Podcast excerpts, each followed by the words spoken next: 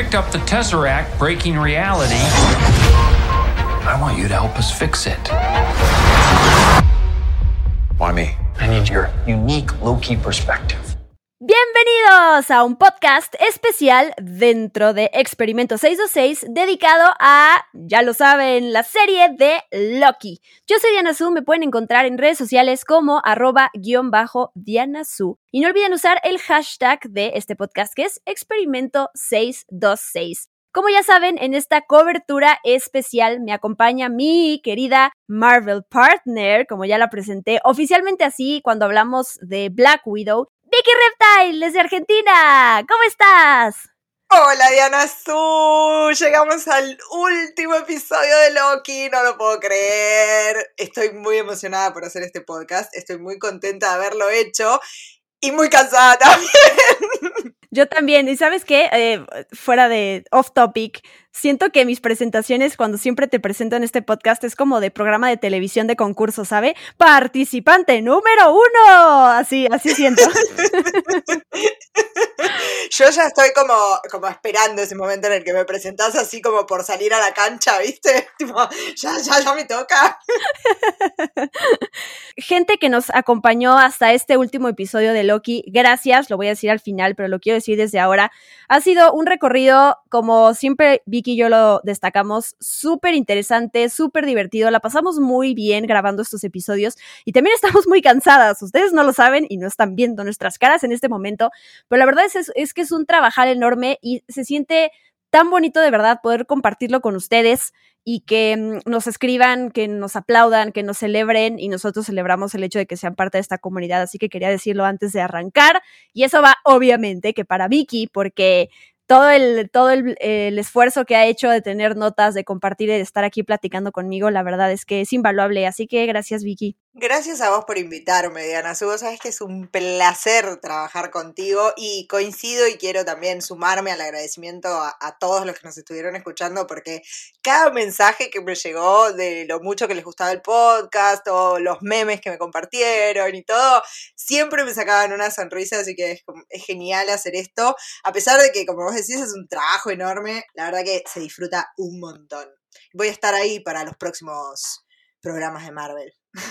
Sí, de una vez les decimos, esto no se acaba, no vamos a hacer recap, un análisis de la siguiente serie de Marvel Studios que va a ser What If, pero aquí vamos a estar, aquí nos van a encontrar, a mí me van a encontrar cada semana y a Vicky. Voy a estar invitándola ocasionalmente al podcast y siempre vamos a hacer cosas, así que por ese lado no vamos a desaparecer de la faz de la Tierra, no se preocupen. Seguimos ahí, seguimos ahí siempre seguimos. Pero bueno, vamos a nuestro tema. Estamos aquí para platicar del episodio 6 de Loki titulado Eternamente Siempre, que es una frase que arman juntos en el episodio Mobius y B15 más adelante. Recuerden, esto es con spoilers, eh, alerta de spoilers para que no se sorprendan, aunque creo que a estas alturas ya todo el mundo vio el episodio, ¿no? Y si no lo vieron, ya se spoilearon, porque los primeros hashtags ahí en Twitter, enseguida, ese miércoles en la mañana, ya tenían ahí la super revelación de quién era nuestro villano. Pero bueno, así siempre pasa con estas series. Eh, Vicky, este episodio tiene una apertura muy emocionante, nostálgica, eh, me gustó mucho escuchar estas líneas icónicas de personajes de Marvel Studios, tanto de películas como de series. La verdad, a mí me emocionó muchísimo escuchar Wakanda Forever de nuestro querido T'Challa y creo que otra que me llegó, esa escena me marcó, es de WandaVision, ¿no? What is grief if not love persevering, perdón, de Vision en WandaVision. Ay, sí, sí, me hizo mucho daño lo de Wakanda Forever, lo dijiste recién y se me puso otra vez la piel de gallina, como no, me hizo mucho mal. Después otra frase que a mí me, porque es una película que me gusta mucho, eh, es la de... Ay, estoy muy mal de la cabeza hoy. ¿eh? es la de Caecilius, que se escucha por ahí, que el tiempo es el enemigo de todos, ¿no? Time is the true enemy of us all dice Caecilius, que es el villano de Doctor Strange. Y es como es Matt Mikkelsen, es Doctor Strange, es como, ay, qué lindo, ahora quiero volver a ver esa película. Y ustedes deberían de ver las anotaciones de Vicky porque apuntó todas y cada una de las frases que se escuchan y al superhéroe correspondiente que las dice. Digo, no te las voy a hacer leer aquí porque sería demasiado, pero Vicky se dio la tarea de poner todas y cada una y quería mencionarlo acá. Y no sé si se dieron cuenta, era un poquito más difícil de notarlo. De hecho, yo no me había dado cuenta hasta que lo leí en múltiples notas en internet. No solo escuchamos frases célebres de superhéroes, también hay frases célebres de personas de la vida real, Neil Armstrong, hasta Greta Thunberg, esta, esta figura polémica para eh, muchos la aman, muchos la odian, ¿verdad? Pero bueno, Malala, Nelson Mandela, eh, se escuchan ahí varias frases de, de estas personalidades, pues mezcladas con todo esto y todo en cuestión de segundos. Me gustó, es, es, es, emocionante este eh, inicio. Sí, además me parece que sin, sin que en ese momento nos diéramos cuenta, nos están marcando como todo lo que acaba de cambiar, ¿no? Con el final de Loki. Es como es ese principio de tantas frases conocidas y que a todos nos, nos removieron un poquito en el corazón del MCU y estas personalidades que marcaron, como que están marcando, marcaron y están marcando el destino del mundo. Todo eso al final de Loki así cambió. Sí, y esta, este opening es un homenaje a Contacto de Robert Zemeckis, ahorita te dejo platicar sobre ello, pero ya habíamos hablado a otro homenaje también a esta película dentro de otra serie que es WandaVision. En este momento, cuando Mónica, me, me, acordé ahorita, atraviesa este campo de energía para poder entrar a, Westview y que también en, su cabeza escucha las voces de su mamá, de, de, Capitana Marvel también. Entonces, se está usando este recurso, esta referencia a la película de CMX ya en dos series. Así es, así es, parece como que hay una continuidad, ¿no? Ahora sí estamos empezando a ver los hilos que tejen la fase 4, ¿no? Empezamos a ver como la estética, las características que unen a estas series, por lo menos me parece que sobre todo WandaVision y Loki tienen muchos puntos en común, después al final vamos a hablar de algunas cositas más, seguro, eh, pero sí, esta referencia a, la secuencia inicial de contacto de CMX, una película del 97 que también, ¿no? Empieza como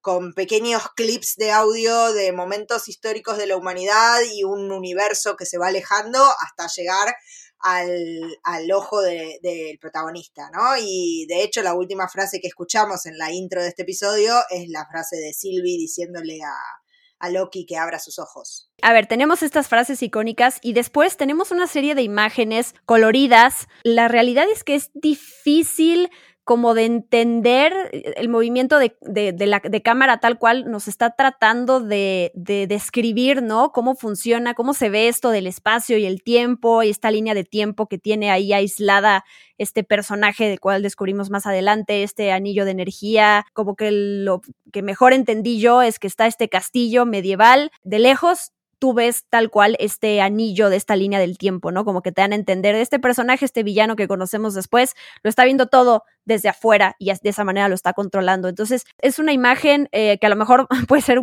sí, medio confusa, medio que te maree.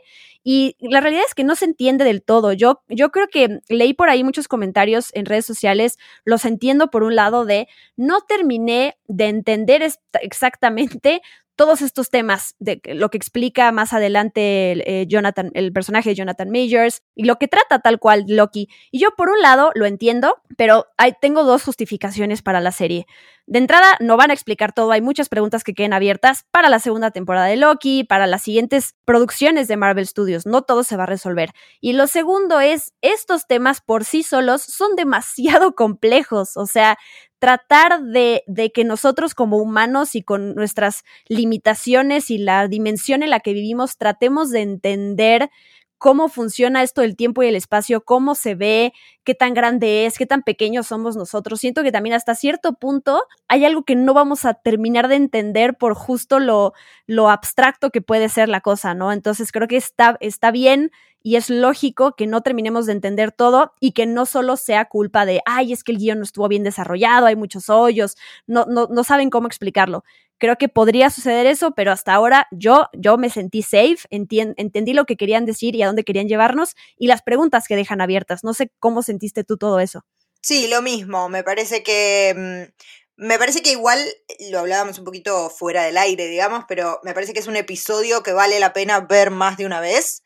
Eh, que tal vez no pasa con todos los episodios de Loki, pero este particularmente, como tiene un personaje, el de Jonathan Majors, que explica cosas importantes y que van a ser relevantes, me parece, para el resto de la fase 4. Y es un episodio muy dialogado, ¿sí? Si bien el personaje de Loki siempre, ya sabemos, Toki Toki habla mucho, pero este es un episodio muy dialogado en particular. Me parece que vale la pena verlo varias veces para terminar como de entender algunos de los conceptos que se van a manejar en la fase 4, pero coincido en que muchos de los temas que se trabajan en esta serie se trabajan como preguntas y son preguntas retóricas, ¿no? Y son preguntas que no van a tener una respuesta. Digo, ¿tenemos libre albedrío o nuestro destino está escrito en el libro de alguien que es superior a nosotros? Es una pregunta retórica. Digo, cada uno elegirá la respuesta que lo deje más tranquilo, pero me parece que la serie no busca responder eso, sino justamente plantearlo, ¿no? ¿Hay libre albedrío? ¿Podemos conseguir el libre albedrío? Digo, personificado acá con un villano que quiere abolirlo y todo lo que quieran, pero es una pregunta que va a quedar abierta. Claro, yo siempre pienso en mi experiencia con esta serie de Netflix que es Dark, esta serie alemana de tres temporadas, que es lo máximo, pero también es demasiado compleja. Y yo sí recuerdo que intenté todo ponerlo en papel, hice ahí mi árbol genealógico, fui tal cual dibujando y enlazando las, las, eh, las personas que se conocen en, este, en esta realidad, en esta otra. Y si bien creo, como mortal lo digo, entendí cómo funciona, de dónde parte todo, hay ciertos conceptos, hay ciertas cosas que no, o sea, no, es muy difícil dimensionar, ¿no? Entonces como que uno entiende, ok, eh, dentro de lo que cabe, esto entendí y lo demás también son misterios del universo, ¿no? No quiero que nadie se quede con la idea de, ay, claro, porque están tratando temas complejos del espacio y tiempo y viajes en el tiempo y lo que sea, entonces se justifica que no los entendamos porque somos mortales y hasta ahí, ¿no? No somos dioses y controladores de, de, estos temas. Pero siento que esto que, que, dice, bueno, tú estás hablando de eso, Vicky, al ratito vamos a llegar a ello, pero si de veras reven el episodio y van pausando, la explicación de Jonathan Majors se entiende bastante bien. Eh, creo que también te abrumas en algún punto de decir, ah, ya no entendí y por eso a lo mejor te rindes. Pero de verdad, ahorita que lo vimos por segunda ocasión para poder entender, y yo anoté palabra por palabra, al rato las, las vamos a leer, pero sí se entiende. Sí, sí se entiende, sí se entiende. Y me parece, digo, que también se entiende dentro de los términos. Nadie le va a pedir a un fan de Marvel que sea un experto en, la física y la química. Física cuántica. Claro, de los viajes en el tiempo y qué sé yo. Digo, la, la explicación que nos den tiene que funcionar dentro del universo de Marvel, tiene que funcionar dentro del verosímil que se construye ahí y creo que eso lo cumple a la perfección. De verdad, sugiero que, que, sí, que vuelvan a ver el episodio si les quedaron dudas, porque la explicación es muy clara y me parece que es como la primera piedrita que lanzamos para empezar a ver el multiverso. Después veremos seguramente explicaciones más arduas y más complejas, pero este es como el puntapié inicial. También no, no seamos desesperados de, no, necesito que me expliquen todo ahora, cómo funciona, cómo va a funcionar el multiverso. No, espera, recién lo estamos, empecé, estamos metiendo la puntita del pie nada más. El día que lleguemos a la última película de la fase 4 o serie, eh, del MCU y realmente nos, nos, que no creo que suceda por la planeación que tienen, pero bueno, si eso pasa y no entendemos, no sabemos para dónde van, ahí sí creo que podemos decir, oigan, no entendí, no lo lograron. Claro, ahí levantamos las quejas, ahí abrimos el libro de quejas y ponemos, no, no se entendió nada. Eh, pero acá recién estamos, es nuestro primer vistazo y es uno muy chiquito, muy microscópico, que si bien me parece que va a ser fundamental, es como, esta es la visión de un, así, muy chiquitita, estamos mirando por la cerradura todavía. No sé si tú te reíste, eh, en el episodio pasado que grabamos sobre Loki, sobre el episodio 5, decíamos ahí al final que se veía a lo lejos flotando al lado de este castillo medieval lo que parecía una nave, algo que estaba moviéndose, ¿no? Y cuando empezó este episodio tal cual, eh, nos dimos cuenta que eran solo eran unas rocas ahí que están gravitando cerca y yo dije tal cual. sí sí sí. Desprendimientos desprendimientos. Me hicieron ver esa escena no sé cuántas veces mandarte imágenes a vos por privado con el circulito marcándote lo que se movía y eran rocas. Total. O, sea, nosotros ya estábamos conspirando así de a lo mejor son alienígenas o a lo mejor el villano que estaba dentro del castillo se subió a su nave y ya se fue. Por lo tanto, cuando lleguen Loki y Sylvie ya no lo van a encontrar. Eran rocas. Eh, fue nuestro Mephisto ese, nuestro momento Mephisto. Ay, sí, me, me, quise abrazar y te quise abrazar, pero estás muy lejos, estás en Argentina. Pero bueno, sí dije como, ay, cositas, ternuras. No aprenden más. No aprendemos, pero está bien. Creo que aquí erramos menos que en WandaVision, ¿eh? Porque hay muchas cosas que, que, que sí supimos, sobre todo tú, que eres el, el Golden Ticket, la de la suerte, la de la lotería, la que gana de los billetes de tickets de lotería. Pero bueno, ya tenemos a Silvia y a Loki entrando a este castillo, que a mí, perdón, pero e, estos eh, entradas en castillos y donde vemos todo derrumbado y todo desolado y horrible, siempre me recuerda a la Bella y la Bestia, es en, toda esta habitación en donde está la bestia y, y, donde ya destrozó todo, pero bueno, solo quería meter mi comentario Geek Disney en este podcast. Y creo que es muy importante eh, recordar y destacar este comentario que, hace Sylvie y que lo podemos trasladar al final de la serie, eh, lo que le hace a Loki y porque obviamente nos enoja, pero yo la entiendo al 100%. Ella dice, he esperado este momento toda mi vida. O sea, Sylvie todo lo que construyó después de que le arrebataron su realidad, y que no le dieron experiencias y todo eso. Ella quería, ella, ella soñó toda su vida, todo el plan que hizo de esconderse en Apocalipsis y todo, era, se resumía a que ella quería llegar a este momento, ¿no? Entonces, creo que eso es muy importante también para no juzgarla después. ¿Por qué le haces eso a Loki? Pues es que ella tenía un propósito, ¿no? Y, y, no. Un poco igual la juzgamos, ¿eh? Por acá un poco la juzgamos. Pero entra el corazón, vi que hay que ser fríos en esto del, del de, de, tratar de entender a un personaje. Pero bueno, se ven ahí mientras Loki y Sylvie están subiendo los escaleras se ven unos relojes de arena, nada más como decoración, pero bueno, todo tiene que ver con esto del, del tiempo y el espacio. Así es, así es, sí. Y tenemos como una primera aparición que cumple con los sustos que nos da WandaVision, ¿no? Aparece Miss Minutes y no sé si les pasó, pero esa aparición fue bastante tétrica. Fue como, hola, tengo miedo. Fue súper tétrica. Sí, sí, sí, sí, sí, tal cual, tal cual. Fue bastante tétrica. Eh, pero bueno, les explica ahí, ¿no? Sigue funcionando como guía turístico, Miss Minutes, que están en la, en la ciudadela al final del tiempo y que se van a encontrar con alguien que se llama He Who Remains. Él, el que, el que permanece, que es quien creó todo y controla todo. Y al final del tiempo solo existe él. Él, sí, y es, es, importante este nombre que se le da y que se, se le da a lo largo de toda la serie, bueno, de todo este episodio más bien, perdón. Y sí, creo que este personaje de Miss Minutes, la verdad es que me gustó desde el principio, ¿no? Como que esta parte de For Dummies que decía, estas explicaciones que da, eh, me gustó. Y sí, esa primera, este, este gesto que tiene cuando los encuentra ahí en el castillo, la verdad es que sí, fue como de, oh, recordar que todos tenemos nuestro lado oscuro en la vida y podemos dar miedo, podemos ser intimidantes. Sí, además que ahí estuvieron sobrevolando esas teorías de que Miss Minutes era la villana que estábamos buscando. Fue como, ay, sí era. Me va a matar un relojito con cara tierna. Claro, porque además les, les hace una propuesta, de, o sea, de esas indecorosas que es como de, híjole, no debería de rechazarla, ¿no? O sea, les dice ahí, a ver, Loki, y les habla otra vez, otra vez metiendo el, el dedo en la llaga de todo lo que le pasó a Loki, ¿no? De sus planes fallidos. Obviamente aquí hace referencia a ellos, a volver a, los Avengers, a vencer a los Avengers, a tener, tomar el trono de Asgard, a vencer a Thanos. Todo lo hace eh, recordando eso, pero justo para darle a Loki otra oportunidad de poder lograr todo eso, ¿no? Y a Sylvie despertar al día siguiente con una vida de recuerdos felices. Yo también lo dije, lo escuché y dije, por cómo Loki se ha desarrollado, nuestro Loki se ha desarrollado en esta serie, no lo va a tomar, pero es muy tentador, la verdad, ¿no? Reinsertarlos en, e, reinsertarlos en esa realidad. Digo, no sé cómo se va a desarrollar después, pero que nos da, nos da mucha curiosidad saber es qué pasaría si metiéramos a estos, a, a Sylvie y a, Loki en una misma realidad juntos, ¿no? Sería interesante, pero ahorita no sabemos cómo los vamos a ver después de cómo termina eh, Loki. Sí, pueden existir, ¿no? En una misma línea de tiempo. Sí, la propuesta es tipo la del padrino. Le voy a hacer una propuesta que no puede rechazar, básicamente, ¿no? Pero aparte es interesante porque nos muestra, nos recuerda como en ese momento algo que quizás perdimos de vista, que es que este Loki que nosotros conocimos de nuevo es el del 2012, ¿sí? Es el que acaba de perder la batalla de Nueva York, el que estaba a punto de convertirse en un, bah, que ya estaba convertido, ¿no? En un ahí secuaz de Thanos, pero siempre con el ojo puesto a ver a, quién puede engañar para sacar un poquito más de poder, ¿no?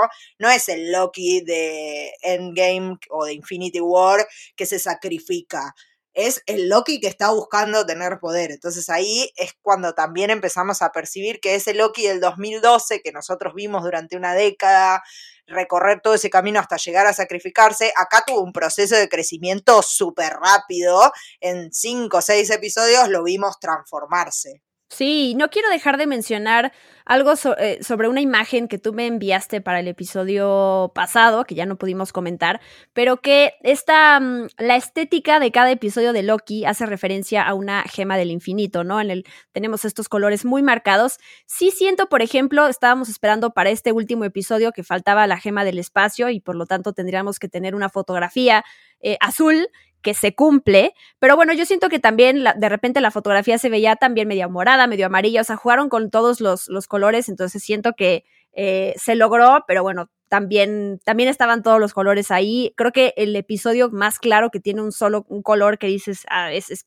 fue el 3, ¿no? El Lamentis. Sí. Que ese sí es morado tal cual.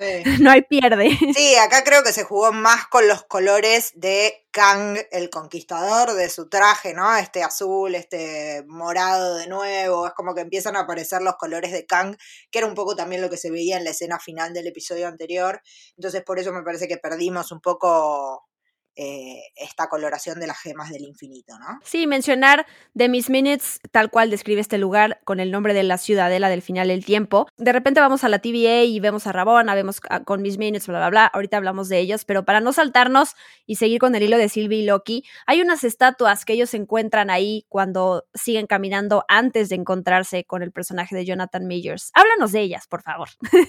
Sí, nosotros hasta ahora sabíamos que, que hay tres guardianes del tiempo, que son los que veíamos en la TVA todo el tiempo y son los que vimos ahí también, esos falsos cyborgs que estaban sentados.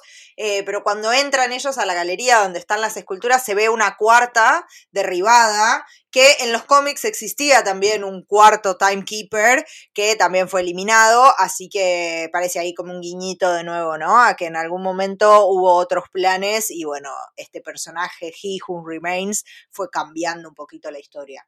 Sí, y llegamos a ese momento mis, de mis momentos favoritos del episodio, que es cuando se abre el elevador y entonces aparece, señoras y señorete, señoretes, ¿eh? señoras y señores. me emocioné, se me cruzaron las palabras y las letras, pero bueno, Jonathan Majors, eh, comiendo una manzana, además, ahí está este, este simbolismo bíblico, obviamente, haciendo referencia a Adán y Eva, por supuesto, a la serpiente y bla, bla, bla. Yo sí quería decir, eh, lo saben quienes nos han escuchado más seguido. Vicky y yo hicimos un programa sobre Lovecraft Country y yo, yo sobre todo conocía a Jonathan Majors, a este actor, a partir de Lovecraft Country. Entonces, verlo en esa serie con su personaje de Atticus, su nivel actoral dentro de ese universo, y luego verlo aquí en Loki, conocí otra faceta de este actor, este, este personaje que aquí es mucho más carismático, súper juguetón, súper relajado, súper sabio además, que ya con estos dos papeles dije, qué bárbaro, qué amo, lo amo con todo mi ser, que eh, digo, no, no, no lo he visto en 80 papeles, pero a partir de estos dos puedo decir, qué gran actor es, por Dios, qué bueno que lo eligieron. Sí, claramente, me parece que es muy carismático Jonathan Majors. Me gustó muchísimo, muchísimo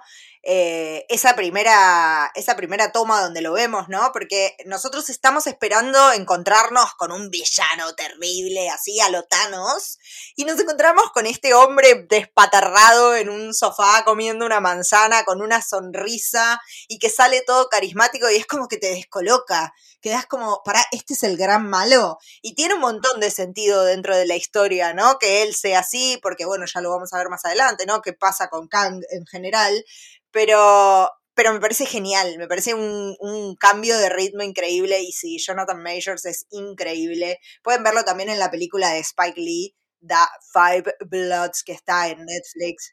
Sí, sí, la pueden ver ahí que también está. Y ahora dentro de poquito va a estrenar otra película que tengo muchas ganas de verla, que se llama The Harder They Fall, donde además está con Regina King. Sí, hay, creo que hay algo muy importante que mencionar sobre este personaje que estamos viendo aquí. Yo me voy a referir a él con el nombre del actor, con Jonathan Majors, porque si no va a ser un poco confuso de repente mencionarlo como The One Who Remains, que sabemos que es Kang, que bueno, más adelante hablamos de ello, pero bueno, para que sepan, en los cómics, Kang realmente aprendió cómo conquistar las líneas del tiempo estudiando a The One Who Remains. Entonces, en la serie de Loki, este personaje que vemos que es interpretado por Jonathan Majors es como una especie de una combinación de estos dos personajes a la vez. Por eso, de hecho, eh, nunca se menciona como tal el nombre de Kang, se menciona el conquistador como estos sinónimos de cómo lo, cómo lo llaman a él, pero um, creo que esto va a importante, ¿no? Y con esto de las variantes, creo que es, es, una teoría que nunca tomamos en cuenta, que hubiéramos podido decir en el episodio pasado, que es, a lo mejor vamos a conocer a este villano que ya era muy lógico que iba a ser él, pero no tomamos en cuenta que hay variantes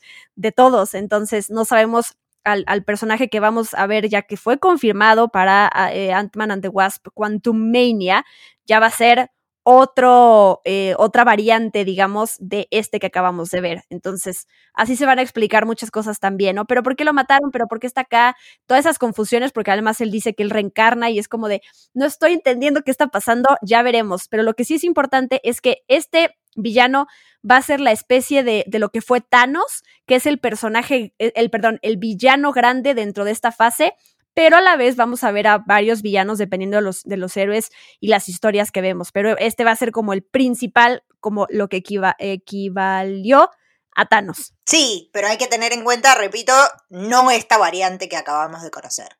Va a ser otra, ¿no? O sea, lo que vamos a ver va a ser otra. Y es como vos decías, ¿no? Parece ser como una fusión entre este personaje que se llama el que permanece y Kang, ¿no? Es como, como hicieron con Sylvie Lashton y Lady Loki, que las unieron en un solo personaje, ahí hicieron como un Mac combo. Bueno, acá también parece que tenemos uno, ¿no? Una versión, una variante de Kang que está mezcladita con He Who, He Who Remains. Exacto, sí, He Who Remains, aquel que permanece. Sí, es muy... ¿Qué tal el nombre? Pero bueno, eh, ok, Sylvie trata de matarlo y él anticipa todos sus movimientos y luego nos explica por qué. Pero vamos a la TVA. Cuando Mobius regresa, qué, qué bonito es Mobius. Sí, tiene muchas ganas de hacer el bien y hacer que sus compañeros pues, se den cuenta de que son variantes y fueron secuestrados para este propósito de la, de la. Pero lo importante acá también es Rabona, porque de entrada nos queda la duda, ¿no? De a dónde se va al final del episodio, pero sí está como que entre que cuando Miss Minus le dice él y le habla de este es ser y él le dice, ella le dice, perdón, quién es él, ¿no? Entonces ella, ella sabe que hay un propósito ahí muy grande y que hay algo que todo lo que está pasando no ha sido en vano y por eso tuvo que podar a Mobius y por eso ha, ha hecho todo lo que ha hecho, pero sí es como que ella también le entran dudas. Sí, sí, me parece que yo lo había mencionado hace un par de episodios atrás, ¿no? La vemos como la fanática enseguecida de la TVA, ¿no? La que va a defender la creencia y el dogma hasta el final. Y ahora la vemos ahí en ese temblor, ¿no? Tipo, es como, bueno, hice un montón de cosas horribles, como podar a Mobius, no te lo vamos a perdonar nunca. Eh, ¿Habrá valido la pena? Y entonces está ahí tratando como de justificar sus acciones, ¿no? Eh, y encontrar un, un propósito glorioso a todo lo que hizo. Es casi una variante de Loki.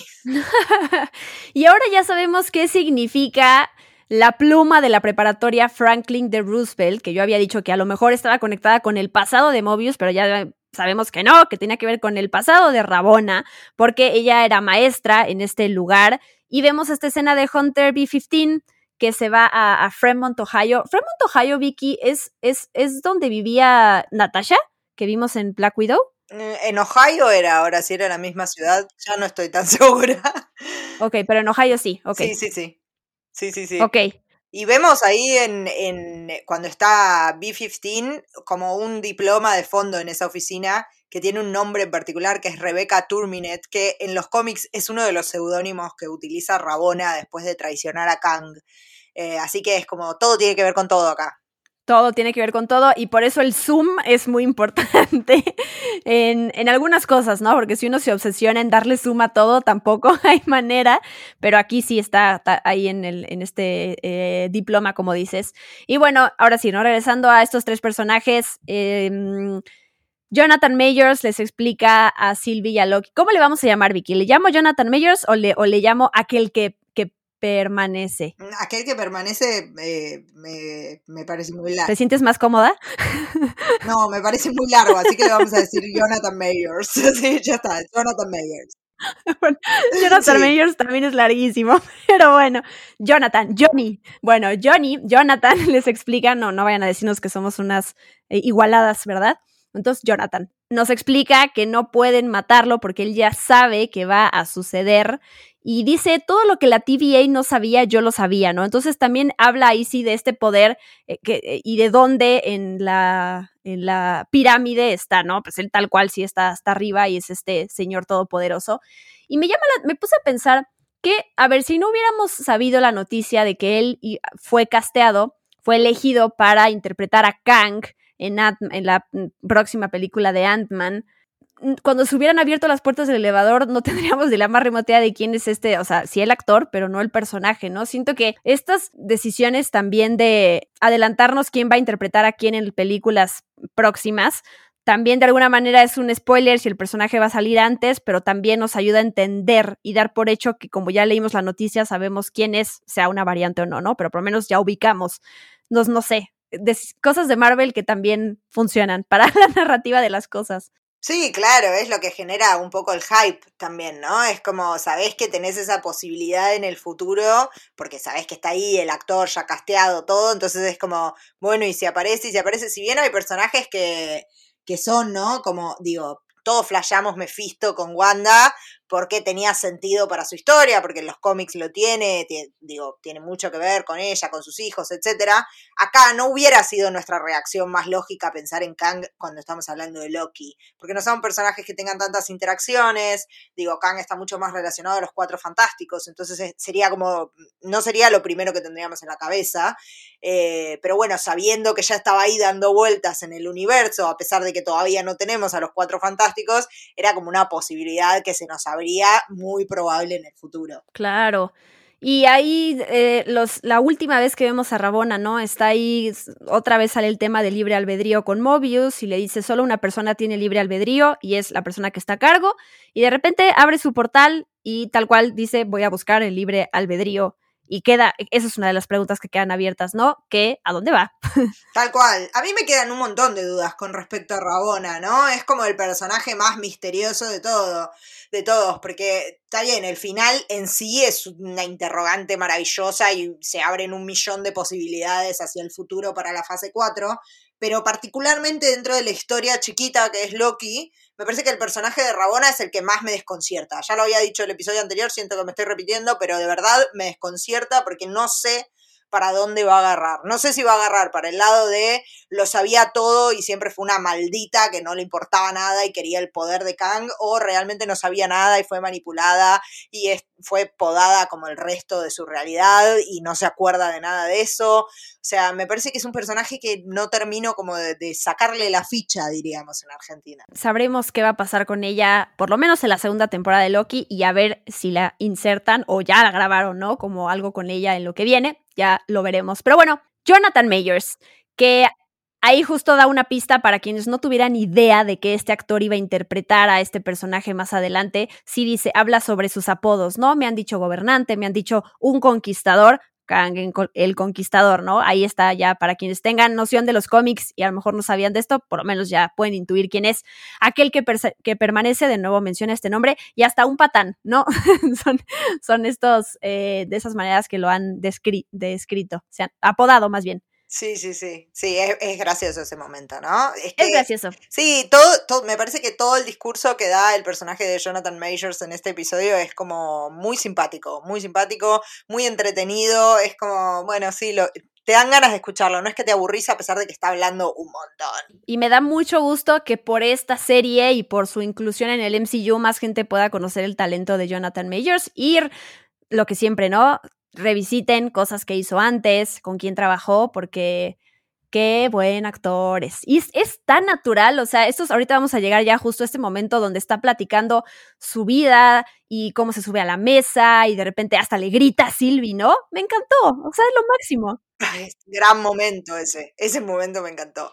Eh, sí, sí, además, bueno, no por nada está Lovecraft Country nominadísima a los premios Emmys y él incluido, así que revisiten sus trabajos anteriores eh, porque es un gran actor, un gran talento. Me encanta, paréntesis, que le hayan, hayan nominado tanto a esa serie que fue cancelada. Es como, por lo menos para el ego de, de Misha Green de los involucrados, es como, pues sí me merecía seguir y tú no quisiste y pues ni modo, ¿no? Pero mira mis nominaciones. Así es, así es. Aparte están nominados todos, todos los actores, la serie, es como es increíble. Y la verdad es que sí se lo merecen porque eh, obviamente tiene sus fallas como todos los productos, digo, ¿no? Nada es perfecto en este mundo, eh, pero la verdad es que es una serie alucinante, súper distinta a todo lo que estamos acostumbrados a ver, eh, que pone ciertas problemáticas sobre la mesa que no se suelen trabajar, por lo menos no así tan a fondo, con un montón también de contexto de, de, todo, de literatura, de cine, de música, es como, es increíble. Sí, y también se mete con estos temas de viajes en el tiempo,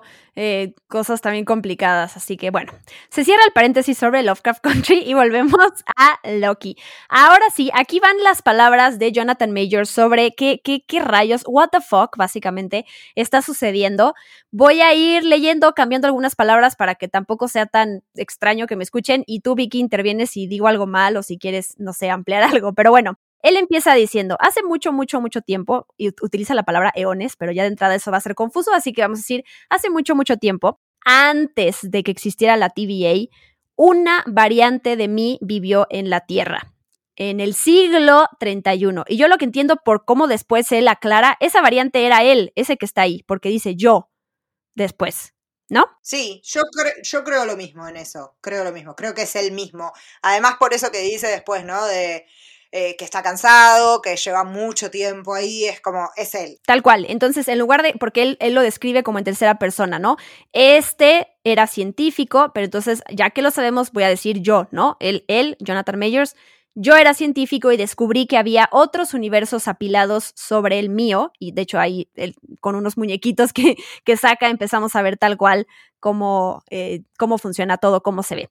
Al mismo tiempo, otras versiones de mí descubrían lo mismo. Obviamente todos se contactaron y hubo paz por un tiempo, porque, y él lo explica, ¿no? Una paz narcisista y autocomplaciente, porque entre todos estos mismos variantes de otros universos, pues compartían eh, tecnología, compartían conocimiento, todo era para bien, ¿no? Utilizaba cada uno lo mejor de sus universos para mejorar el universo de los demás. Pero como en todos lados, siempre hay alguien o varios que se enfocan en lo negativo y que se enfocan en la parte de, uh, te quiero conquistar y quiero apoderarme de lo que eres y de tu gente. Entonces, él dice eso, ¿no? No todas las versiones de mí eran tan puras de corazón, para algunos de nosotros los nuevos mundos significaban una cosa, nuevas tierras que conquistar. Y entonces esa paz de la que hablaba explotó, empezó una guerra total y cada variante luchaba por preservar su universo y aniquilar a los otros. Fue casi el final de todos y todo, que es básicamente lo que desencadena después Sylvie. Pero bueno, en ese momento es la primera vez que sucede y hay algo muy importante aquí. Sylvie corta la explicación y dice, ah, bueno, sí, después llegaron los guardianes del tiempo y nos salvaron a todos, que es lo que todos pensábamos porque así empieza la serie de Loki. Y justo después de que él súper chistoso dice amén, o bueno, lo canta, amen, me dio mucha risa, dice, no, justo aquí, ¿no, Vicky? No llegaron los guardianes del tiempo, como justo nos contó Miss Minutes, como cuando empieza Loki. Sí, tal cual, dice, según el dogma, sí, llegaron los guardianes del tiempo, pero en realidad no. Ahí es donde él conoce a alguien que nosotros también ya conocimos, que es Alayoth. Alayoth, exacto. Sí, sí, sí, claro, claro.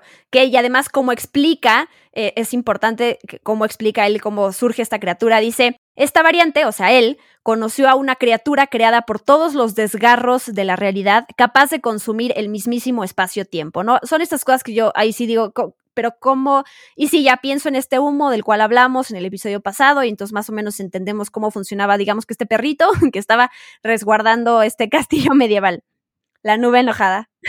y entonces él dice, ok, Alayoth, controlé el poder de esta bestia y empecé a experimentar con ella. Y entonces terminó convirtiendo a Laios en un arma y de esa manera terminó la guerra multiversal. ¿Cómo terminó esta guerra entre todos los Jonathan Majors de todos los universos? Básicamente aisló la línea del tiempo en donde vivían, que es la línea del tiempo que nosotros estamos conociendo, que es esa que se ve cuando, cuando empieza el episodio tal cual, ¿no? Que les decíamos que es esta imagen del espacio que es un poco difícil de entender, pero es lo que él hace, aislar y administrar el flujo del tiempo y evitar que se ramifiquen que ahora sí vamos entendiendo todo lo, que nos explicaban y por qué era tan necesario podar, eh, destruir estas líneas del tiempo que se van haciendo que no tienen que pasar. Y ahora, ¿qué pasa? Surge la TVA. O sea, él crea a la TVA tal cual y además la describe como con una burocracia muy eficiente para que puedan controlar estas pequeñas ramificaciones que se hacen y que no se hagan y que todo permanezca en la línea. Hasta ahí vamos. Hasta ahí vamos, perfecto, se entendió perfecto, muy bien. Entonces, básicamente lo que tenemos es a un personaje que, del cual, entre todas sus variantes, descubrieron el multiverso y se pelearon hasta generar una guerra que casi lleva al fin de todos los tiempos. Y a partir de ahí él crea, gracias al poder de Alayoth, esta única y sagrada línea temporal que hay que defender con la TVA, básicamente, ¿no? Es lo, eso es lo que hace la TVA. Sí, y desde que él aisló esta línea, y lo dice, pasaron muchos siglos en donde había armonía cósmica, o sea, pasó mucho, mucho tiempo. Hay algo curioso, él dice, yo, básicamente, yo los mantengo a salvo. Si creen que yo soy el malo, porque, porque obviamente Sylvie lo quiere matar, quiere deshacerse de él, quiere deshacerse de la TVA, pero dice, si creen que yo soy malo, esperen a conocer a esos otros Jonathan Majors, esas otras variantes que realmente son los que han querido conquistar las, los, los universos de los demás. Esos son los malos, ¿no? No yo. Y entonces aquí es donde le explica, eh, esa es la táctica que yo hago, ¿no? Tengo eh, la orden asfixiante, así se refiere justo a, la TVA, a la organización, al hecho de, ser como un dictador, ¿no? O si no existiera eso, existe un caos cataclísmico, que es lo que desencadena Silvia al final, ¿no? Entonces, a mí me, me gusta porque él dice, ok, pueden odiar a este dictador, pero créanme, que si no estuviera yo, sería eh, peor la cosa. sí, bueno, el juego está ahí, ¿no? En creerle o no que lo que viene es peor. Es eso. Y es un poco la pregunta que después hace Loki, ¿no? Sacamos del trono al dictador y con qué llenamos el vacío. ¿Con algo mejor o con algo peor? Y no sabemos, todavía no lo sabemos. No sabemos si ese libre albedrío por el que todos bogan, ¿no? Digo, Mobius, Sylvie, etcétera, va a ser mejor o va a ser real ese caos cataclísmico donde se va a terminar poniendo en riesgo la vida del universo. Y, él dice, ¿no? Yo revisé todas las posibilidades habidas y por haber y esta era la única manera. Y hasta dice como, this is the way. Ja, referencia de Mandalorian, súper bien incrustada. Pará, tengo que hacer un parate. El otro día vi un meme que decía que Grogu era una variante de Loki porque es verdecito. Porque es verde como Crocky, como Alligator Loki. Esa es la explicación. Si eres verde, eres un Loki, obvio. Así que ahora yo lo creo y ahora entiendo por qué me gusta tanto Grogu, porque es una variante de Loki. Ay, qué bonito. Me gustó, me gustó. Sí, sí, te la compro. me gustó, me gustó. Pero bueno, regresando a la conversación de todos, Loki le pregunta a Jonathan Majors. Eh, sigues podando líneas del tiempo inocentes. Y entonces bueno, no, perdón, Jonathan Majors le dice, hay dos opciones y si ustedes me matan y destruyen todo eso, créanme, ya no me van a tener a mí como diablo, pero van a tener a una cantidad infinita de diablos porque todos esos eh, Jonathan Mayors de los otros universos se les van a venir encima. O la otra es, ustedes controlen todo, en lugar de que él siga controlando a la TVA eh, y pidiendo que le monitoren todo, ahora lo harían ellos dos, lo harían Loki y lo haría Sylvie, ¿no? Y Loki le dice otra vez, jugando como el espectador, ¿no? ¿Por qué rayos renunciarías a tener este control? Y Kang, con toda su personalidad, eh, puta, Jonathan Mayers, con toda su personalidad súper... La gente se va a quejar de que dijiste puta, pero bueno. y ¿saben qué? No lo voy a editar, porque no. no se quejen, amigos, no pasa nada. Em, ok, Jonathan Mayors dice, estoy cansado, ¿no? Con esta personalidad ya súper carismática y relajada, es como, soy mayor de lo que parezco, ya no, esto es para los jóvenes, para las nuevas generaciones. Tal cual, tal cual. Sí, soy yo, esa soy yo un sábado a la noche, no, salir es para los jóvenes. Y aquí hay algo bien importante que se conecta con una pregunta que se ha estado haciendo Loki a lo largo de su serie, que donde lo han descrito de, varias maneras, que es cuál es mi propósito, y creo que lo platica con Mobius y con él mismo, que es como, tu propósito es básicamente, básicamente herir a la gente, ¿no? Y, sobrevivir. Y aquí algo bien importante porque Loki se da cuenta a partir de todo lo que, lo que le pasa en, en esta serie, que es que su propósito, de acuerdo a Jonathan Majors, es tomar este poder, ¿no? Y seguir con, con, la paz cósmica de alguna manera. Entonces, me gustó eso, que Loki, de acuerdo a, estos planes de Jonathan Majors, sí tiene otro propósito. Sí, igual es interesante que un cachitín después, cuando están hablando, el personaje de Jonathan Majors dice una frase que es tremenda. Dice, We are all villains here. Ellos tres son tres villanos. Es increíble eso, porque es justamente lo que se viene preguntando Loki, ¿no? Mi único rol en este mundo es ser un villano. Y ahí, medio como que entre risas, este personaje se lo confirma y le da la posibilidad igual de ser un dictador benévolo. Lo dice, ¿no? Sean, sean los dictadores benévolos, díganle a la gente por qué está peleando en la TVA, quiénes son, etcétera, pero ocupen este lugar de dictadores, básicamente. Sí, y complementando eso, les dice, todos hicimos cosas espantosas y ahora tenemos la, ustedes tienen la oportunidad de hacerlas, pero, pero por una buena razón, ¿no? Está del cual este dilema de, ok, lo estoy haciendo por un bien a mi familia, lo estoy haciendo por un bien, en este caso es un bien eh, universal, ¿no? Porque si no habrá caos, pero sí es cierto, todos ellos son villanos, como tú dices, ¿no? Y esta parte de, él les dice, a ver, a la gente con la, de la TVA, ustedes díganles, quiénes son, de dónde vienen, pero díganles cuál es su propósito, por qué están aquí. Que ahora lo que yo digo es, ok, está buenísimo, pero e, esta gente que ya está, que ya fue no reclutada, eh, em, secuestrada, nadie les preguntó, Claro, no fue como un trabajo de, ok, voy a poner un, cuestionario para que me digas si quieres tomar un trabajo y que vas en la TVA y que sepas, ¿no? ¿Qué estás haciendo y qué estás dando? Aquí nadie les preguntó a esta gente, ¿no? No presentaron un currículum, claramente, para ser minuteros. No, no lo presentaron, los robaron, les lavaron el cerebro y los pusieron ahí. Es bastante tétrico, pero bueno, les está dando la posibilidad de cambiar un poco, ¿no? Eso que les dice Miss Minutes al principio, se puso creativo y buscó la forma de que ustedes puedan existir en la misma línea temporal, que puedan hacer esto, que puedan hacer lo otro. Ahora hay que ver si ellos están, digo, ¿no? La, la pregunta ahí es esta, ¿están de acuerdo en seguir haciendo cosas horribles por un bien mayor? O sea, ¿el fin justifica los medios? Es la gran pregunta, ¿no? Esa, esa era la, la pregunta tal cual bueno, de entrada Sylvie no cree, ¿no? Estás mintiendo. Y Loki como que también tiene cara de, eh, no creo que esté mintiendo, ¿eh? O sea, hasta le intenta decir, y de hecho él luego lo admite, está mintiendo sobre otra cosa. Él está mintiendo cuando les dijo que lo sabía todo, ¿no? Y pasa algo que no entendí bien, a ver si tú me lo puedes explicar. De repente, Jonathan Mayors dice, acabamos de cruzar el umbral y se oyen truenos, y es cuando les dice, este, no sabía, les mentí, eh, lo, supe lo que iba a pasar hasta hace 10, 5, digo 5, 10, 15 segundos. Ahora no sé. ¿Por qué? ¿Por qué acaban de cruzar ese, ese umbral de repente?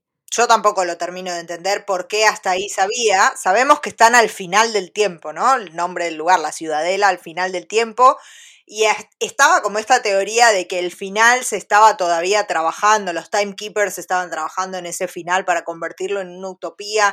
No sé si vendrá por ahí la cosa, ¿no? Como que hasta cierto punto este personaje, el que permanece, logró como revisar la línea del tiempo para que quede ahí. Todo esto hasta acá funcionó. A partir de este momento ya no pude trabajar más sobre la línea de tiempo porque me tuve que ocupar de estos dos personajes que llegaron a mi vida eh, para ver qué pasa, ¿no? Como que todavía esas decisiones no han sido tomadas. Me parece que es el momento en el que empieza realmente el libre albedrío tanto para Loki como para Sylvie.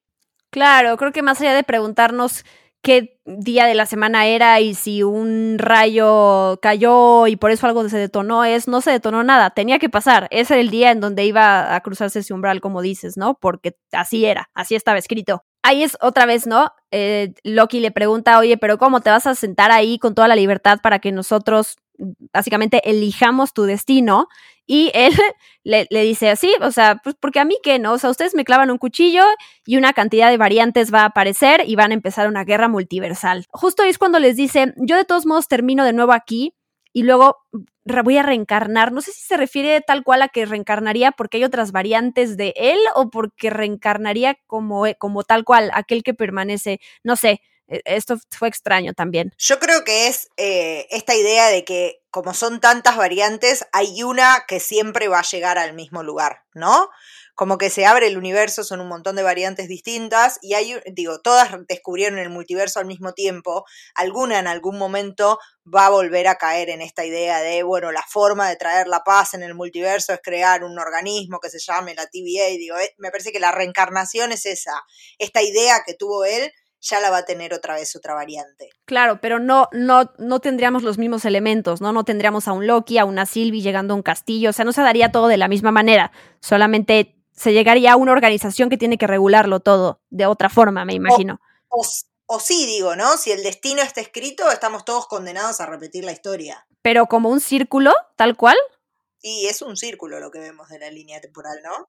Es, muy extraño, sí. Sí, creo que son preguntas que quedan abiertas, ¿no? ¿Qué pasa eh, si matas a una variante? ¿Otra puede tomar exactamente su lugar o, o no? ¿Son distintas? Son, es como, son preguntas lógicas. Me parece que no vamos a tener respuesta por ahora. Ay, sí, y en los próximos minutos todo se va a la fregada, ¿no? se desmadra, todo se desmadra. sí, sí, sí, Por no decir palabras más altisonantes que puedan, que sangren sus oídos, no, los, no, lo voy a decir.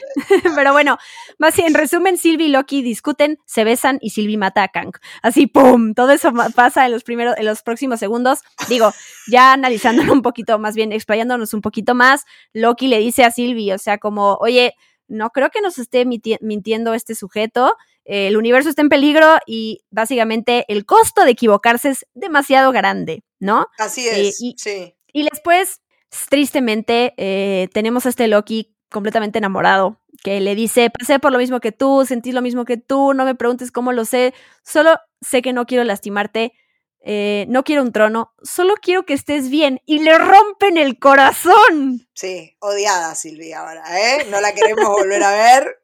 Hizo cagadas porque hizo pelota al multiverso, hizo sufrir a Loki. No, ya está, no la queremos más. Se acabó, veníamos bien con ella, ahora no la queremos más. Oh, por Dios, porque además sí le dice, buenísimo, eh, yo, tú quieres que yo esté bien, pero yo no soy tú, ¿no? O sea, no voy a pensar como tú y sí, después de este momento eh, muy extraño, incómodo, de que se besan, porque gente, gente dijo como, ay, qué lindo. Yo no, yo dije, ay, no, gracias, ¿verdad? En este, en este podcast no votamos por el incesto entre los Sin, no, no, no, no conectamos con eso, pero bueno, no se veía venir, porque además me gustó también como se escucha la música súper fuerte, ¿no? Tal cual películas de comedia, eh, drama y comedia romántica, y que por fin tenemos a nuestros protagonistas juntos, que duró un par de segundos. Le faltaba la lluvia. Le faltaba, la, lluvia. ahí. Tal cual, tal cual.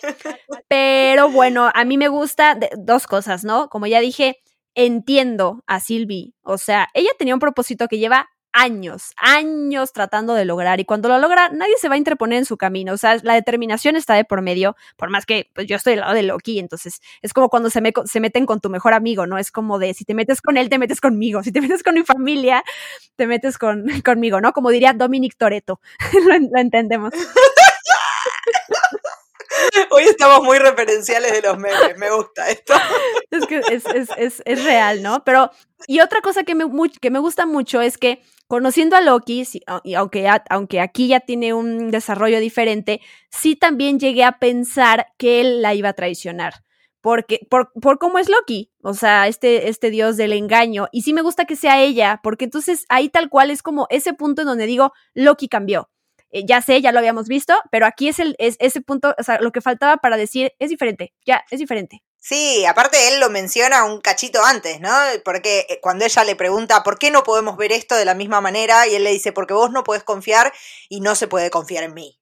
Pero en este momento sí se puede confiar en Loki. Loki cambió y Sylvie no. Esa es la clave. Loki logró cambiar, logró poner el bien mayor por delante de sus ansias de poder, de querer gobernar, etc y Sylvie sigue emperradísima en que su destino es matar al que esté arriba de la TVA. Es un poco lo que decía B-15 en el episodio anterior cuando habla con Rabona, que le decía, lo va a lograr primero Sylvie porque ella lo necesita, vos solamente lo querés. Ay, sí, y aquí va a pasar algo que eh, me imagino que va a ir por ahí la cosa en la segunda temporada. Pero Loki, después de que por fin abre su corazón y que lo vemos enamorado, le rompen el corazón y seguro va a ser así como en James Bond, como en la película de Casino Royale, cuando al 007 tal cual, creo que Eva Green creo que interpreta a esa chica Bond, que eh, es la única, la primera y la única vez que él realmente se enamora y que cuando se, se muere su acompañante, o su chica, él justo ya pone esta barrera de nunca más voy a eh, volver a, abrir mi corazón para que nadie me vaya a volver a lastimar. Y yo creo que eso es lo que va a poder pasar con Loki y que por eso también lo vamos a, o sea, se abrió, fue lastimado, eh, muy lastimado eh, con todas las verdades que le dijeron. Pero ya lo final fue tal cual ese, su, como le clavaron una daga en el corazón y entonces ahí ya va a ser otro Loki, yo me imagino de, ah, va, está bien, jugaste con mis sentimientos, ¿eh? Pues, ¿qué crees? Nunca más, ¿no? Y va a ser otra vez este Loki Beach, pero bueno, eh, con unas experiencias diferentes. La variante Loki Beach.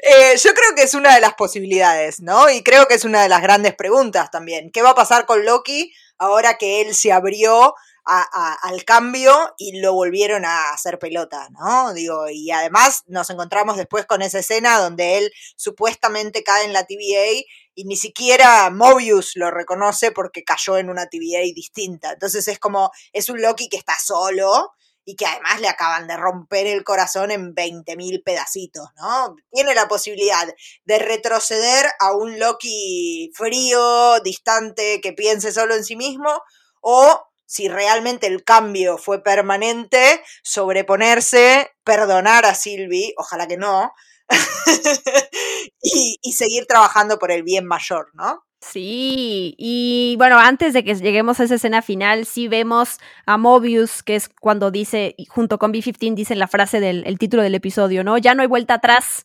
eternamente y B15 contesta siempre. Ahí está, eternamente, siempre. Sí, que es como el eslogan de la TVA, ¿no? Claro. For all time, always.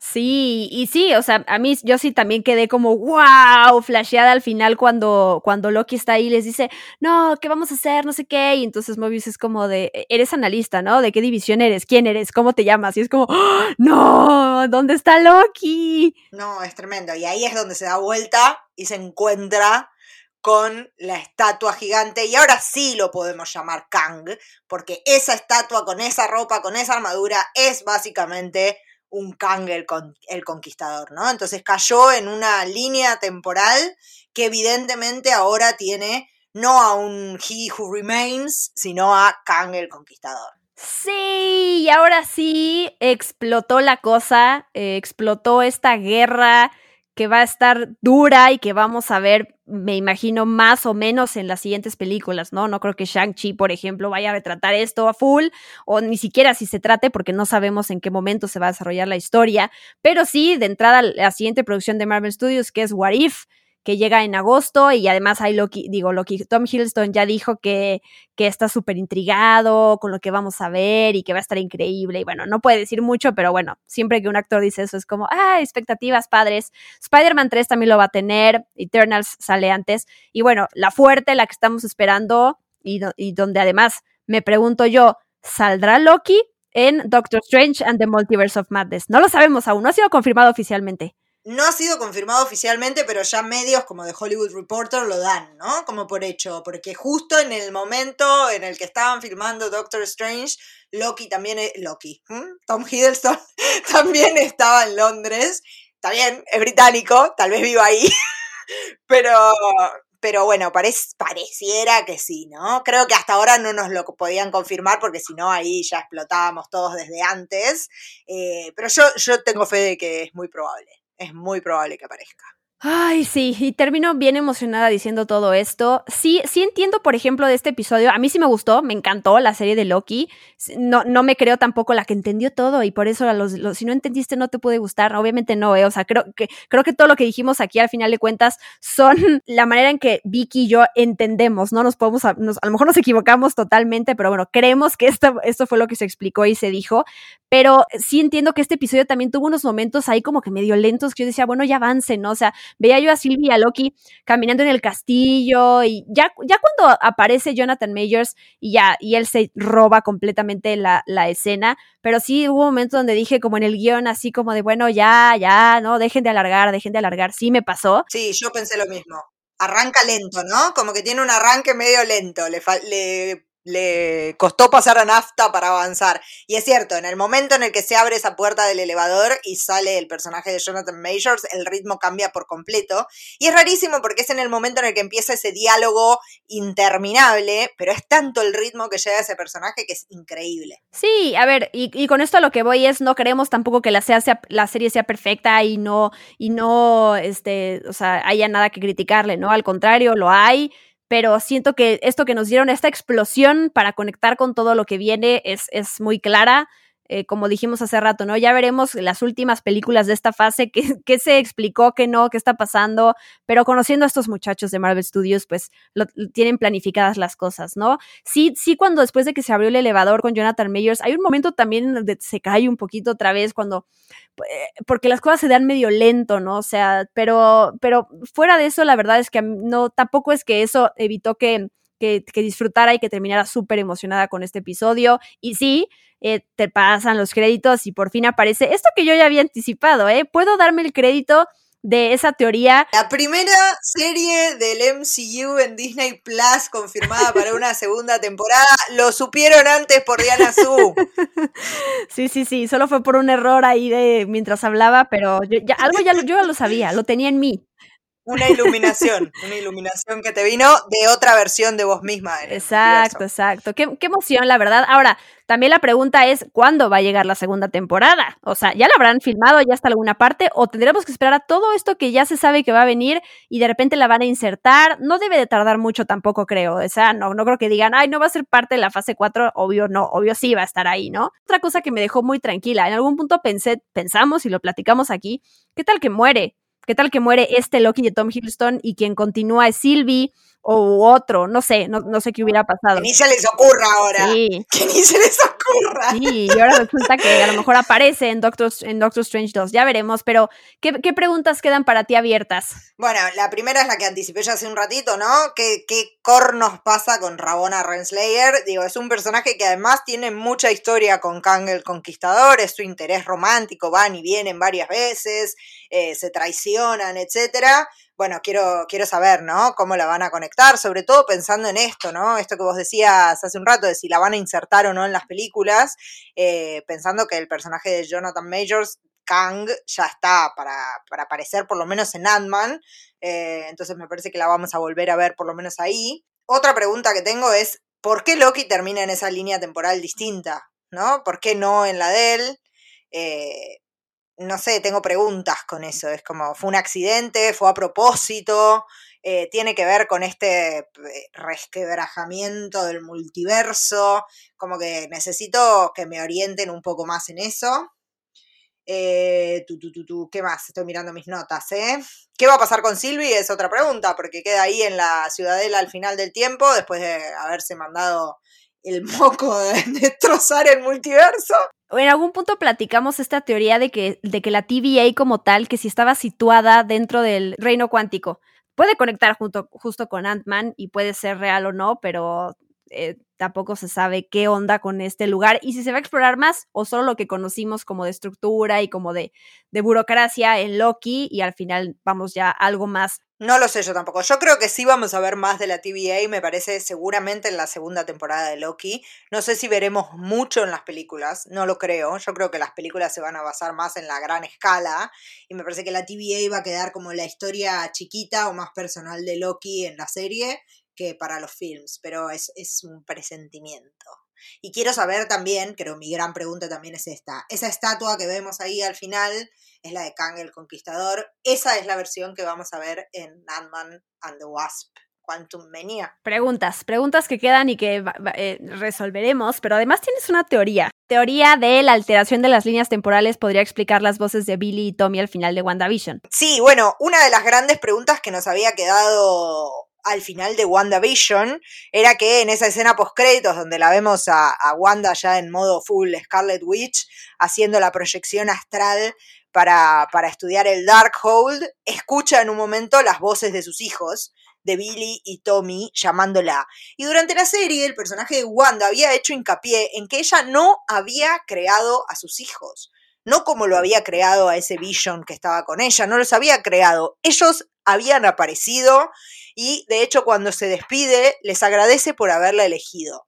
Entonces es muy probable que esos hijos de Wanda vengan de otro universo, ¿no? De otra línea temporal. Y ahora que Sylvie destruyó esta sagrada línea temporal, puedan volver a entrar en contacto e invocar la Wanda y Wanda pueda acceder a ellos nuevamente. Digo, ese llamado puede coincidir exactamente con el momento en el que Sylvie destruye eh, la sagrada línea temporal.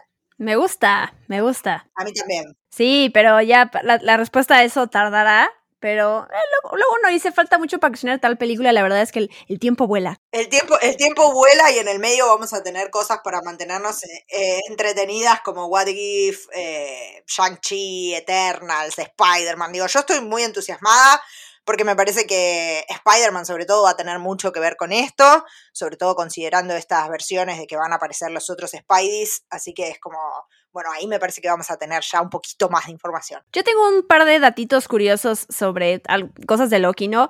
Kate Herron, la directora, dijo, reveló algo que dije como, wow, Jonathan Majors ya estuvo en Loki antes de que lo supiéramos, porque él fue la voz, la voz en inglés, le dio vida a, a, estos guardianes del tiempo que vemos ahí, que ya luego nos enteramos que son robots. La manera en que hablan, ese es nuestro querido Jonathan Majors. Talento para todo. Wow. Talento para todo ese hombre. Increíble, increíble. Estoy un poco triste porque Kate Herron dijo que no vuelve para la segunda temporada. ¿Es cierto esto, Diana Sí, es, es, ese era mi otro dato curioso. Sí, lo, lo, vi en varios medios que ella dijo que no, eh, no, no leí por qué. No sé si es una cuestión de agendas o una cuestión de debe ser cansado eh, trabajar en algo así o comprometerse también a largo plazo, ¿no? De decir, ok, me comprometo, pero a lo mejor grabamos en no sé cuánto tiempo y yo no sé qué vaya a estar haciendo y no sé si vaya a estar metida en algo más. No sé, se ve que y se notó en el trabajo, creo que hizo un gran trabajo de dirección, lo que fue compartiendo en redes también, se nota esa pasión que tenía, le agradezco la verdad, pero pues no sé, ella, ella dijo eso, no sé si son cosas que también cambien eventualmente y a lo mejor diga que sí en su momento, no lo sabemos. No lo sabemos, la gente pide a Taika Waititi para la segunda temporada con todo lo que amo a, a Taika, que me parece un genio. ¿Y eh, por qué lo piden? O sea, ¿por algo en particular? Mi, pregun mi pregunta es la misma. ¿Por qué lo piden? O sea, sí creo que hizo un gran trabajo en Ragnarok, pero me ha gustado muchísimo lo que hizo Kate Herron. Me parece que además tiene este, esta mirada más femenina de los personajes, un poco más compleja, una psicología distinta. Eh, que siempre se celebra. Así que sí, no sé por qué la gente, incluso antes de que se anunciara que, que ella no iba a volver para la segunda temporada, estaban ahí en, en redes pidiendo a Taika para la segunda temporada de Loki. Eh, digo, estaría buenísimo. Si es verdad que Kate Herron no quiere regresar o no puede regresar, Taika Waititi suena muy bien.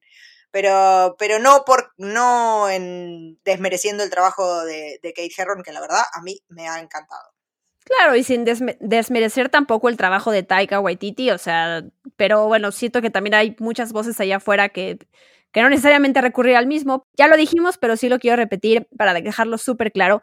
El personaje de Jonathan Majors que estamos viendo, que vimos en este último episodio de Loki, y que de hecho además todo esto se filmó en la última semana del rodaje de Loki, es una variante de el villano Kang el Conquistador que fue confirmado para salir en Ant-Man and the Wasp Quantum Mania en 2023, ¿no? Para que no haya esta confusión, es el mismo, pero no es el mismo, o sea, es el mismo actor, pero no va a ser ese mismo personaje porque va a ser esa variante, ¿no? Ya, para que, para que no haya duda.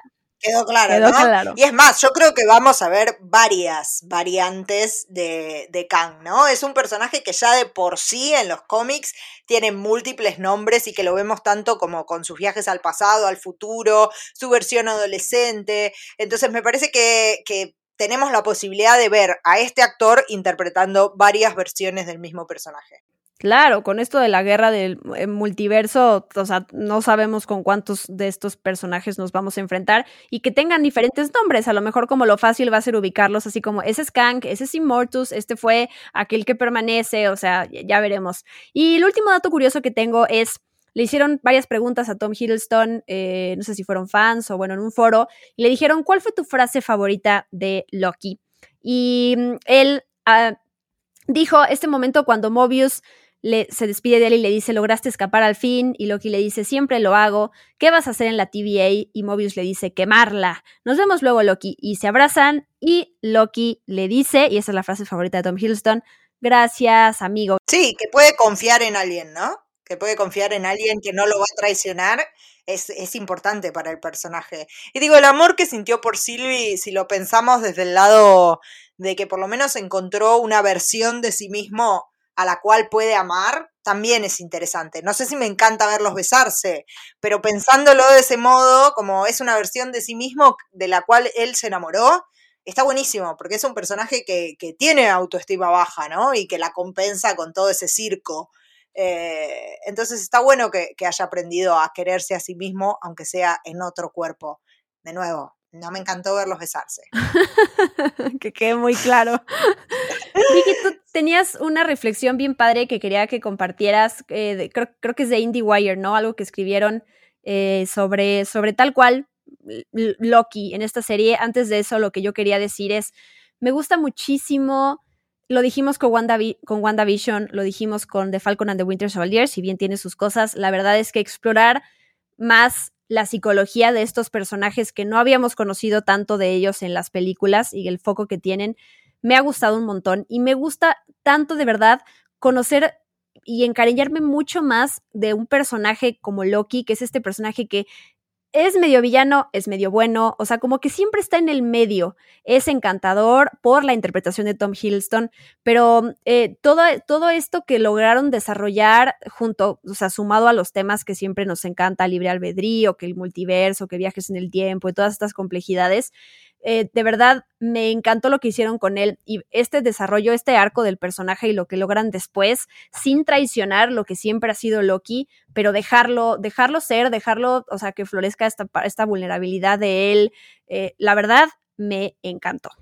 Sí, a mí, a mí también. La verdad que ver el crecimiento de estos personajes que están casi bajo la lupa, ¿no? En las series. Es como, bueno, ahora los vamos a observar súper en detalle está buenísimo. Sobre todo pensando que, por ejemplo, Loki, si bien ha sido el, primer gran villano al que se enfrentan los Avengers, después siempre aparece un poco como sidekick, ¿no? Es como el sidekick de Thor. Y verlo acá, además con un actor como Tom Hiddleston, que se merece, ¿no? Poder desarrollar su personaje, que le tiene mucho amor, además, me parece a Loki, es tan fanático de Loki como todos nosotros. Em, me encanta, me encanta que haya tenido esa oportunidad de poder explorarlo un poco más. Comparte esto, comparte esto. Bien, entonces les comparto, sí, eh, es una reflexión que saqué de IndieWire de la review que hacen del episodio 6, del final, que me pareció súper interesante, un poco viene a colación de todo lo que estuvimos charlando acerca del crecimiento de Loki, porque habla de, de lo bien trabajada que está la evolución de Loki a lo largo de esta primera temporada, ¿no? Porque si bien da ese paso tan grande psicológicamente, recibe también un enorme golpe emocional. Esto que veníamos hablando episodio tras episodio de que le hacen bullying todo el tiempo en esta temporada, ¿no? Cuando él cree que está creciendo, le recuerdan que fue un villano, que hizo esto, que hizo lo otro, etc. Y dice así, por un lado, Loki aprende a poner su ambición y su resentimiento de lado por el bien mayor. Ama a Sylvie y más allá de que la veamos a ella como a una persona diferente, ella se cree así, o una variante de Loki, es un compromiso significativo para alguien a quien sus anteriores seres queridos le mintieron o lo abandonaron y que lucha por quererse a sí mismo. Pensando en esto, ¿no? Digo, la familia que él conoció como familia, Odín, le mintió toda su vida, su familia original lo abandonó, entonces es un personaje que ya viene golpeado se, por, otro, por otro lado, sus peores temores se hicieron realidad. Sylvie no pudo confiar en él, eligió no quedarse a su lado y lo mandó de vuelta a la TVA, donde ni siquiera su amigo Mobius lo reconoce. Loki está de nuevo solo y herido. ¿Qué hará ahora? ¿Volverá a sus antiguas formas, actuando en su propio interés y creando travesuras malévolas? ¿O advertirá a todos acerca de Kang, buscando a Sylvie y aceptando las responsabilidades que le surgieron por haberse realmente involucrado con las personas? cuál de todas sus identidades, cuál de todos los Lokis que conocimos emergerá. Creo que esa es la gran pregunta de la serie, ¿no? Y es lo que planteábamos hace un ratito. Nos hemos quejado también por estas estos retratos de, villanos de Disney, Cruella, Maléfica en específico, ¿no? De eh, conocemos esta parte vulnerable de ellos, estos personajes eh, villanos que se redimen, ¿no? Y que entonces todo lo eh, fueron lastimados y por eso son como son. Y es lo que yo decía cuando, cuando hablaba de que Loki no traiciona su forma de ser y aún así estamos conociendo y contando su historia, ¿no? Creo que siempre, todos tenemos historias, o sea, es imposible que un villano haya brotado de los arbolitos y entonces solo es villano porque nació de ahí ya, ¿no? O sea, a fuerza hay una historia que contar y, me, hay, hay, hay unas mejores desarrolladas que otras, pero me parece que todo esto que dices de Loki es tal cual cuando te pones a reflexionar lo que hace que, que a nosotras nos haya gustado tanto esta serie. Creo que en tan pocos episodios se cuentan, tantos se tratan de manera más profunda o menos, pero estos temas tan increíbles. Y conocemos más de este personaje, de los eh, villanos más memorables del MCU, este personaje, como dices, está ahí como sidekick, pero al final de cuentas, y por la interpretación de Tom Hiddleston, repito, lo, lo, amas, entre comillas, porque al final son tantas cosas malas que tiene que dices, híjole, si este, me gusta este personaje, ¿por qué me estoy enamorando de un personaje que es tan psicológicamente no es bueno, tóxico, ¿no? Sí, sí, además me gusta que no se lo lava, esto que vos decías, ¿no? Ahora los villanos de Disney todos, viste, de repente se pasan al, lado bueno, no eran tan malos. No, Loki, sí, Loki destruyó media Nueva York, se alió con Thanos, hizo que mataran a la madre, digo, nos lo recordaron toda la primera temporada. Así que es como, no, no lo han lavado, no le, no le han lavado las culpas a Loki. Hiciste todas estas cosas malas, las hiciste y son parte de vos. Bueno, ¿cómo construimos a partir de ahora con toda esta historia? Está bueno eso, que el personaje siga teniendo estas culpas y estas cargas, estos cargos de conciencia. Y a partir de ahí puede evolucionar. Ay, qué bonito. Te amamos, Loki. Que se note, que se note que amamos a Loki. sí, lo amamos, lo amamos. Tengo dos anuncios que hacer. El primero es el lunes 19 de julio, digo la fecha porque no sé cuándo estén escuchando esto, en donde sea, pero bueno, ese lunes va a salir el podcast de Spoiler Tracks que hace el especialista Rana Funk sobre la música de Loki. La serie, si es una de las cosas, de las muchas cosas que me encantó, fue el score este score que decíamos que también tiene que variar dependiendo de la época en la que estás, el momento, desde el gran beso entre Loki y Sylvie hasta los momentos de acción, de cortar cabezas de los guardianes, o sea, la verdad es que es un score muy poderoso. Y, entonces Rana Fong se dio la tarea de, de, poner varios pedacitos de lo que escuchamos y de platicar sobre la historia de la compositora y demás. Así que para complementar este podcast, por favor también escuchan este Spoiler Tracks que lo van a encontrar eh, pues en Spotify, ya saben, en las mismas plataformas de Experimento 626 o en las redes sociales de arroba ranafunk, ahí lo buscan y, les va a gustar mucho. Y el otro anuncio que tengo para hacer, también el 19 de julio, el lunes, a las 9.30 de la noche en México, 11.30 de la noche Argentina. Hice bien el conteo vamos a tener un show en vivo para platicar de Loki, pero ahora, como ya dije, en vivo para que todos ustedes se puedan conectar, nos acompañen y platiquemos, ¿no? Ah, vamos ahora sí como a hacer una revisión en general de la serie. Vamos a estar Vicky y yo junto con Rana Fong, porque es en un programa que yo tengo con él y tenemos otros dos invitados eh, tal cual para, mm, es, diferente la experiencia de escucharlo en podcast, a ver imágenes y poder revisitar la serie también como a grandes rasgos que nos pareció, obvio, hablar de WandaVision, de The Falcon and the Winter Soldier y cómo van todas estas series de Marvel Studios, pero mm, ahí está, para que quienes quieran nos acompañen a darle este cierre explosivo a esta gran cobertura que hemos hecho.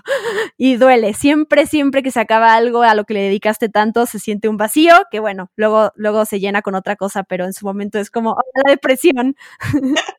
Sí, es cierto, después se extraña, ¿no? Nosotras decíamos al principio de este episodio eh, que bueno, que, es hermoso hacer todo esto, pero qué cansador que es, y, después siempre decimos, bueno, no, dejemos pasar un tiempo, qué sé yo, y a la semana ya estamos, bueno, ¿qué podemos hacer? Porque extrañamos hacer podcast, extrañamos estar haciendo este trabajo y qué sé yo, así que sí, vengan, acompáñennos en el vivo, charlemos en vivo sobre, sobre lo que pensaron de la serie, nos pueden ver reaccionar las caras a sus comentarios cuando nos ponen en pantalla. Así que sí, los esperamos, los esperamos a todos ahí a las nueve y media de México, once y media de Argentina. Sí, va a haber premios cool, cosas ahí coleccionables de Loki muy difíciles de conseguir que tenemos para ustedes. Así que bueno, el lunes nos vemos las caras. ¿Algo más que agregar de Loki, Vicky? O si no, adelante con tus redes y en donde te pueden escuchar, leer y estar, estar cerca de ti. Yo tengo una pregunta que vos dijiste el episodio anterior que me la ibas a hacer y no me la hiciste, así que te la voy a hacer yo a vos. en tu escala de las tres series de Marvel Studios que tuvimos hasta ahora en Disney Plus, ¿dónde queda Loki? Oh my god. Eh, ah, híjoles. Falcon and the Winter Soldier, ahí sí, en tercer lugar.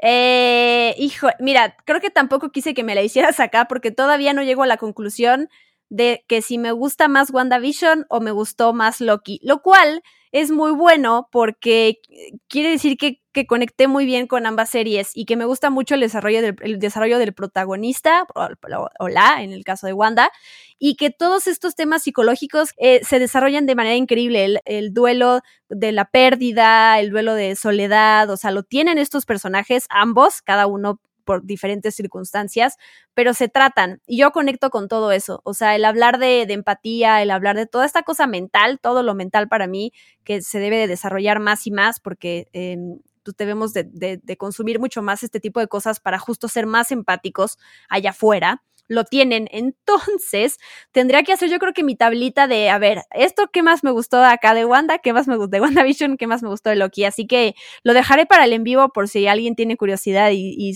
solo se va a conectar para saber mi respuesta. lo diré después. Te queda de tarea entonces. Te queda de tarea porque el lunes voy a volver a insistir sobre esto. Tu respuesta es la misma. ¿No? Sí, mi respuesta sigue siendo la misma. Eh, si me escucharon en el vivo de hace un par de semanas en Spoiler Time, la dije, mi serie por ahora favorita es WandaVision. Tiene algo acerca de, las etapas del duelo, que a mí es algo que siempre digo, ¿no? Son las pequeñas obsesiones que uno tiene como persona individual en el mundo. A mí es, es algo que me obsesiona el tema de la pérdida. Eh, y por eso creo que Wanda me, me sopapeó y fue como, uff, esto me impacta. Eh, de todas maneras, Loki le pasa, le pasa cerca, ¿eh? le pasa muy cerca, le está respirando ahí un poco en la nuca a Wanda. Claramente de Falcon and the Winter Soldier me parece que es la que, la que tiene más falencias. Quizá tiene unos personajes menos carismáticos también, ¿no? Em, no sé, no lo sé. Tendremos que verlos más en acción, tanto a Bucky como a Sam, para ver si logran estar a la altura de, por ejemplo, una Wanda o un Loki, que son personajes, uff, fuertísimos. Sí, es que sabes lo que tiene también WandaVision, este formato completamente diferente. Eh, lo de contar esto como un sitcom, que entiendo que eso es algo que justo a mucha gente no le gustó, fuera del, fuera del fallido episodio de Modern Family, la verdad, porque ese sí ya sabemos que, que no me gustó. Pero nos dejó el meme, nos dejó el meme de. Dejó el gran meme. Arrasó en los Emmys también. Muy bien, WandaVision. Nunca creí que íbamos a llegar a ese punto en el que una serie de Marvel Studios iba a arrasar en los Emmys. Ahora sí, Ahora sí, mis redes sociales. Mis redes sociales me pueden encontrar en Twitter y en Instagram como arroba VickyReptile. Me pueden encontrar en Spoiler Time escribiendo artículos en el podcast que ver de recomendaciones en menos de 10 minutos.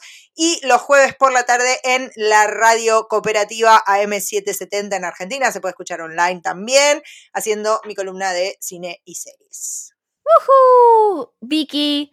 Gracias de todo corazón por hacer este podcast conmigo y por ponerle tanto emoción y esfuerzo, la verdad. La, lo disfruto un montón. Gracias a la gente que además nos estuvo acompañando, escuchándonos todas las semanas, los sábados además, porque estábamos sacando esto los fines de semana en el descanso de la gente y aquí estaban escuchando. La verdad es que súper amé esta cobertura especial de, de Loki en Experimento 626. Siempre amo las coberturas, ¿verdad? Si no, no las haría, pero esta, siento también que hemos crecido y eso, o sea, a la hora de generar el contenido, ¿no? Escuchándonos antes y ahora la verdad es que estoy muy orgullosa de nosotras. Hemos crecido, ay, somos como Loki. Hemos sí, hay, cambiado. Hay que, hay que decirlo. Pero bueno, ya les estaremos avisando qué sigue. Ahorita viene este show en vivo, que ya dijimos hace rato, pero bueno, Vicky y yo encontraremos siempre la manera de hacer cosas juntas y ya les iremos avisando en nuestras redes. Mientras, recuerden, el podcast Experimento 626 va a seguir saliendo cada semana sobre temas que tengan que ver con Disney, ¿no? Aquí fue Marvel, pero todo lo que involucra este universo lo, lo seguiré desarrollando yo con diferentes invitados y Vicky siempre la número uno. Obvio. Muy bien. Bueno, muchas gracias de nuevo. Yo soy Diana Su y me despido. Bye bye. It is adorable that you think you could possibly manipulate me. I'm 10 steps ahead of you.